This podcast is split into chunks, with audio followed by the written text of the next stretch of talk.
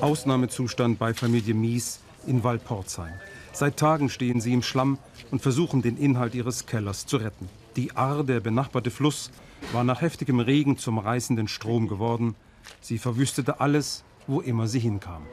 Wenn dann jetzt im Herbst Regenphasen sind oder Schmelze eintritt, dann ist sie auch schon mal ein reißendes Gewässer.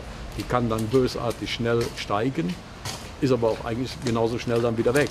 Nur das, was jetzt passiert ist, das ist überhaupt nicht nachvollziehbar. Freunde, Nachbarn, Arbeitskollegen packen mit an. Feuerwehr, Polizei oder technisches Hilfswerk, bislang haben sie sich hier noch nicht blicken lassen. Fast alles, was in Berührung mit dem Wasser kam, muss weggeworfen werden. Die Möbel, äh, Getränke, alles, was unten im Keller stand, ist einfach wild durch die Gegend geworfen. So wie hier.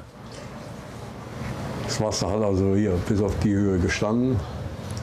Und dementsprechend ist hier letztlich nichts mehr.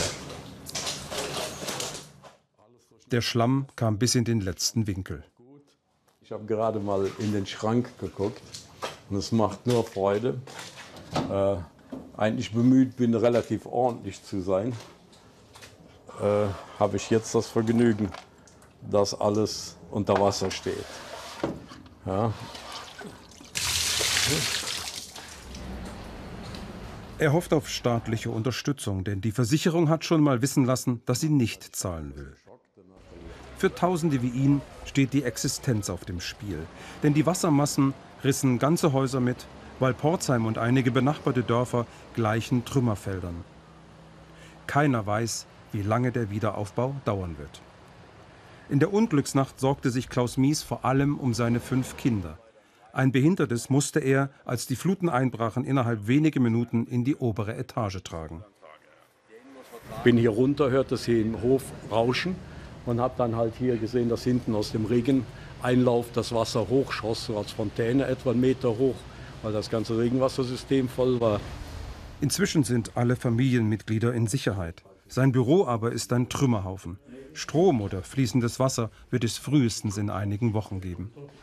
Wir werden hier halt auch mit vielen Kunden natürlich sprechen müssen, dass zugesagte Arbeiten erstmal stagnieren, weil wir kommen da nichts dran, die Rechner sind außer Betrieb.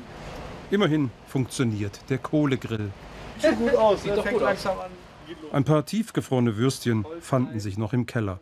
Sie versuchen sich nicht unterkriegen zu lassen, die Menschen in Walporzheim.